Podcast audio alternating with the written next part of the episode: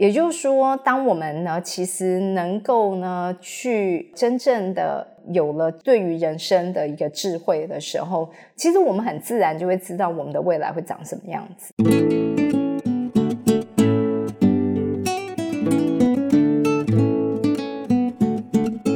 欢迎来到《心事谁人知》，我是 Cecily，我是 Amy，我是小 A。你知道吗？其实我们聊了那么久的第九宫哦，我们都一直在呢绕在第九宫呢是旅行。这件事情，然后我们也很常说第九宫其实是跟高等教育有关，嗯，对。不过呢，就是我觉得谈教育这件事呢，我们之前在讲那个三宫的时候也有聊到一些哦。可是啊，我想要回过头来讲一件可能不知道是不是大家都晓得一个第九宫的定义。什么？第九宫跟我们现在在做的事情有非常直接的关系，它就是占星学的宫位。嗯。嗯，是说跟学占星有关，都看九宫吗？就是占星学其实是呢，一方面就是它是可以呢预知未来嘛，嗯，然后第九宫其实它跟先知有关哦，是因为它是比较靠近神的位置吗？没错，它就是一个呢跟神，然后呢跟智慧。有关，也就是说，当我们呢，其实能够呢，去真正的有了对于人生的一个智慧的时候，其实我们很自然就会知道我们的未来会长什么样。嗯，所以这就是一种呢，我觉得先知没有那么的神秘，我自己觉得是先知，其实呢，它就是一种呢，你对于自己的人生的逻辑，你很清楚，你知道你是一个什么人，你知道你周围是什么人。然后呢，你大概可以去预知，其实这个事情应该下一步是怎么发展，更久以后是怎么发展，所以你就会有个远见。嗯，然后这种远见所带来的先知，嗯，对。所以说，嗯，各个算命先，他们是不是会这样发展？其实是看看他们九宫的宫位或者是行星吗？不过呢，在就是更进一步的讲呢，他他其实为什么会把占星学列在这个宫位背后有个理由，就我刚刚讲的，其实它是有一个有系统、有逻辑性的知识在支撑着。我是因为有这些逻辑，然后有这些呢各个不同的点状的这些知识，然后串起来的一个系统，所以我才能够呢去有这个先知的能力。去看得到未来，嗯嗯嗯。例如说，像那种呢，可能通灵就比较不像在这这一类了。哦，算十二宫吗？这个如果要讨论的话，对这个就就就比较偏向十二宫，因为九宫也是跟高等教育有关嘛。高等教育也是各个知识的堆叠，没错。所以占星学就是算是其实是在九宫的位置，对，没错。嗯，对。如果这样讲起来，易经那种也算吗？就是那种中国传统命理，我觉得算，因为其实它也是呢一个有系统性的一个知识的。嗯，哎，那如果这样的话，比如说我自己的九宫是双鱼座嘛，是吗？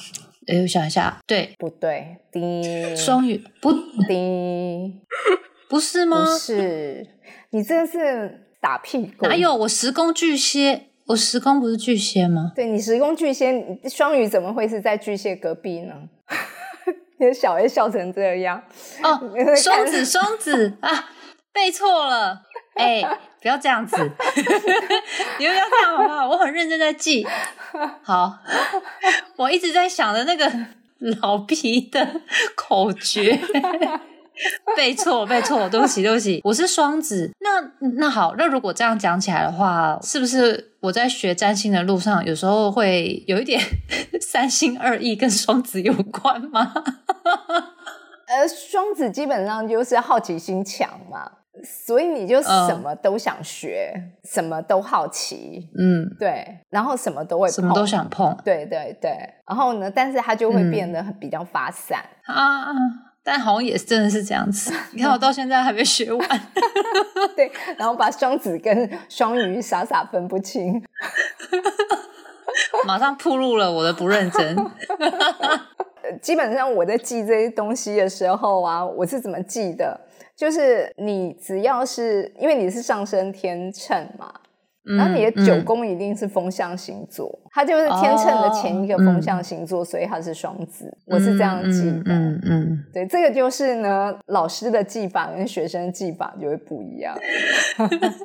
我自己讲，但这点真的是不一样，我完全没有想到，我是在想那十二个怎么背一圈，然后绕到哪里会是哪里，很土法炼钢。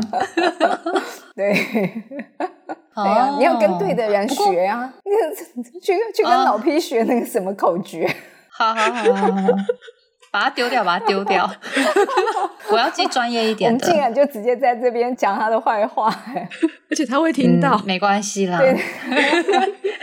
没有，我不确定他会不会听到，但是我确定他的另一半会听到，又又算他一次。那第九宫，你你们呢？大家是怎么进入到就是第九宫的世界里头？占星啊？或者是，我觉得不一定叫论命哦，也就是说，其实呢是借由一个有有系统的一个知识，然后呢，想要借由一个工具来去了解自己，我觉得应该这么简单来说。我先讲好了，因为反正接着我刚刚在讨论，我会接触占星，我觉得就是老师哎，因为双子太好奇了，嗯，你就是那个诱发我整个好奇心爆发的那个人。所以，所以进入九宫对我来讲，就是双子是不是还有好玩？嗯，然后喜欢探索，嗯，然后我就很容易会被这种很，但是我还是必须要讲，探索是一件事情，可是探索的背后，我很喜欢有一些根据或学历，嗯嗯，所以不是只是纯粹好玩，嗯，然后我都记得那时候我开始，因为小的时候我是会去图书馆翻十二星座书，然后去看就是射手座应该要穿什么衣服 的那种小女生。可是因为那个东西，我后来就慢慢发现有点无聊，因为怎么可能全部人都一样？所以后来我就一直觉得星座对我来说就只是一个很娱乐性，甚至在小的时候不懂的时候，我觉得那只是一个就是吸引人好奇，尤其是吸引那些就是喜欢谈恋爱的小女生好奇，然后的一些小玩意儿。所以我后来就。很不觉得星就是星座占星有什么很特别的我啦，嗯嗯嗯。可是后来就是因为认识了老师之后，老师跟我讲了那个上一次木土汇合哦，当时的那个时代的故事，然后跟对比于现在，竟然跟一个陌生人，然后第一次聊占星就聊这个话题，我 我也太奇葩了吧？对啊。而且还聊到半夜哦，聊了两三个小时，还被我另一半问说我是发生什么事，为什么还不回家？怀疑你外遇吗？他是有吓到，没错。但是我我必须讲，我觉得就是在那个当下，我才重新去了解，原来占星学的背后其实是有很多的理论，有很多的学理跟根据。它之于。因为我自己学生物背景的嘛，那生物其实我们现在在探索各种疾病啊、基因的变异，都是大数据理论去堆叠出来的经验法则跟知识。然后我就发现，其实，在老师跟我讲的这些内容的时候，我就每一件每一件事情，我都会觉得有一个很有趣的对应，然后那个对应就勾起了我内心重新对占星学有了一个。完全不一样的感受，然后甚至我觉得我反而会在当下重新去明白，说占星学不是只是一个单纯的在那边，他哎，我这样讲会被人家打，但因为我就是这样，就是我不喜欢一直在问他爱我，他不爱我，他他爱我，他不爱我的这种事情里面绕，因为我会觉得就是人生又不是走谈恋爱啊，等下会不会又要被打了？如果有听众很在乎，对不起哦，我就是有点讨厌。对啊，因为自己讲，对啊，木星在七宫的人都不理解我们在我们可怜的、可怜的七宫的人的苦。好啦，对不起，哎，可是我在事业上面，或是对自我发展上面，也是有一些我的困扰嘛。每个人都有自己的痛点啦，但是我想要去谈的是说，嗯，我觉得占星也因为老师那次的跟我分享，我才去重新再去关注占星学。就是它让我感觉除了有趣之外，它背后有东西支撑这件事情，其实是很吸引我的。所以，我我我觉得我是因为这个原因，然后开启了我对这个知识想要再进一步去探寻的想法。那只是说后面的故事，应该很多听众就知道，我就东摸西摸，就是一直乱摸，所以就学的很慢。没没关系，因为其实你还有别的身心灵更厉害的、更厉害的天赋。老师，你知道我最近又想到了一个要把他们整合的方法，我自己都觉得我很棒，以后有机会再跟你们分享。果然好射手，就随便为什么？没有就随便就赞美自己，自己很棒啊！我刚不是在那个录音之前，我也赞美我自己很棒吗？我们都很棒啊！对啊。就不要。我记得那天晚上我们两个人是不是就这样棒来棒去？对啊，哦，对啊，这样很好啊，生活多开心啊！那老师你怎么进入的？哦，我我我进入的故事，其实很多人都听到了，是我可能比较近年的故事。对，但是近年的故事，就是说当了占星师之前的那个。那个起点，但其实啊，我觉得我应该甚至可以去挖掘到我更小的时候。我其实很小的时候，我就一直等着神可以来救我。小的时候，我在很小啊，我大概。其实我有印象哦，讲起来蛮夸张的。我大概四岁左右吧，我印象都好深刻哦。我每天看着我的家人啊，就是爷爷会呢追着爸爸，拿着菜刀，然后要去砍他，然后看着爸妈在房间里面两个不是只有吵架，而且甚至是打架。然后我们就一家五口，我们五个人挤在一个床铺。上面睡觉，而且那床铺就都还是会湿哒哒、黏黏的，然后。就是整个家庭，不是只有我们这小家庭，还有呢那个大家庭，天天就是呢为了钱，为了各种的，就是大家很像那个什么，就是那个佛法里面讲那个阿修罗道，就是每个人都很愤怒，都很愤怒，然后都很多的那种呢不愉快，然后大家就是呢只要就是讲话永远都扯着嗓门，然后就吼啊、凶啊，然后骂人啊，然后天天都会很抓马的。戏嘛，所以像我刚刚讲，我印象我看到我爷爷拿着菜刀要追我爸，然后后来下一幕是我爸爸在他面前跪下，然后磕头，然后就是我我那时候大概只有四岁，我看到这些场景，我很清楚的知道，我觉得我不是这个家里面的一份子，我觉得我跟他们完全不在一个世界里头，可是我不知道为什么我知道。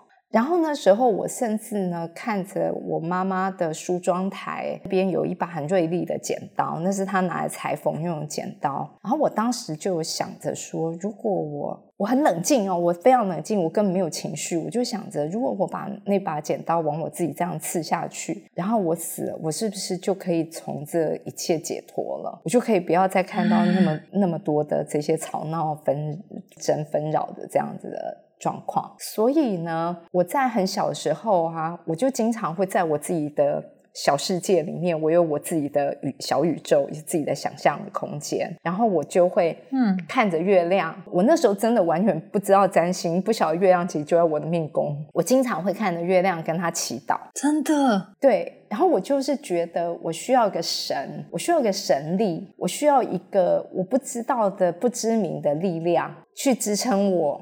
可以活下来，就是我没有真的想死，我也没有那么的悲苦，我心里没有那么悲苦。可是我就是觉得我被困在一个我不知道的一个状态里面，就是我被困在里面。我知道我不一样，但是我又没办法去改变周围，我也没办法很清楚的知道，就是我自己是谁，然后我要怎么样去跟。周围的人表达，或者是有人，我觉得最重要是有人跟我共鸣。这个外面的世界有人可以跟我共鸣，可以理解我，然后可以让我呢，就是可以把话讲出来。就像我现在这样，就终于有人跟我共鸣之后，我就开始滔滔不绝开 podcast、开 YouTube，就是因为有太多话想讲，就从小就一直囤积在那边的各种的那个花枝。对，四岁很小、很小你都还记得哦。我其实对我好小的时候的记忆都好深刻哦，都非常的深刻。嗯对对对。而且就是祈请月亮的帮忙。对，我就一直在祈请月亮，然后我每次我就记得，就是例如说我坐在车上啊，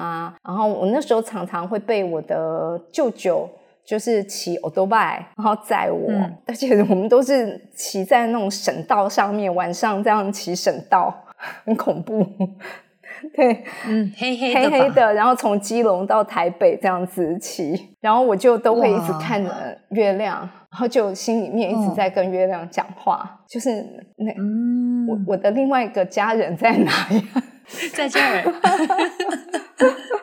自己说是是是，就就是我就会有这些声音，所以这是呢，我真实觉得，其实我从骨子里面我就需要占星学，我从骨子里面我就知道我需要一个、一个神性的力量，然后嗯去让我更加的用一种呢，把我从一些很多我觉得混沌。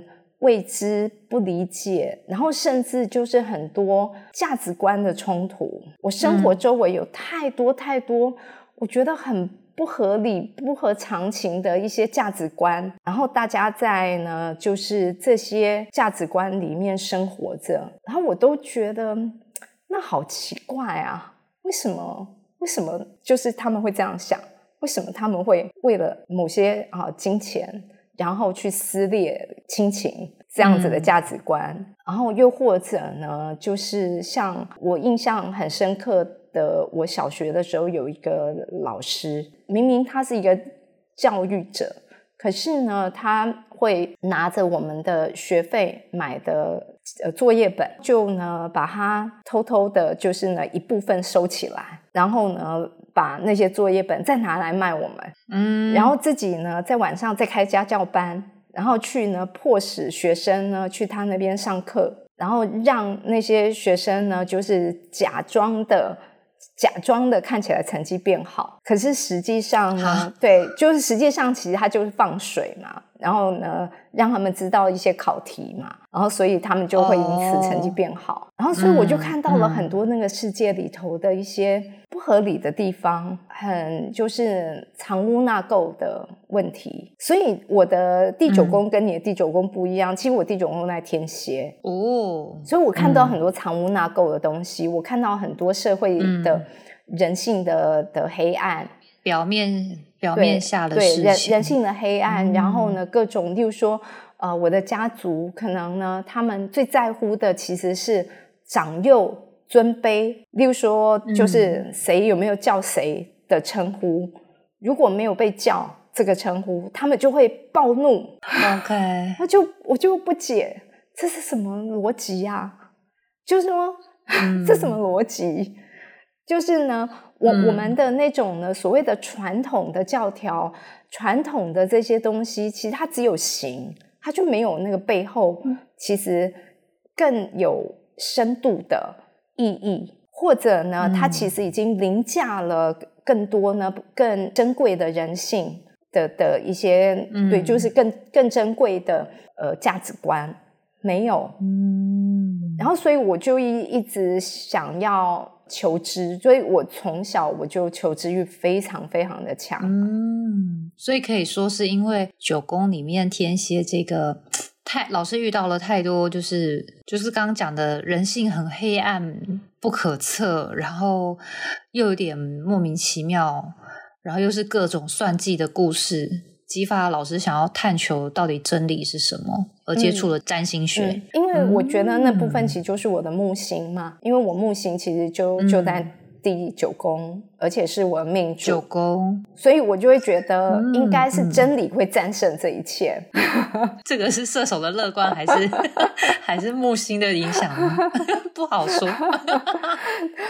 对呀、因为其实说实话，我觉得那已经是一种呢，我唯一可以去思考的一个唯一的道途了。我没有这条道路的话，我不想要沉沦在这么多的人性的黑暗面里面，跟着大家一起在那边打那个混战。嗯嗯嗯，我不想，真的。对，所以我唯一的方法是提升自己。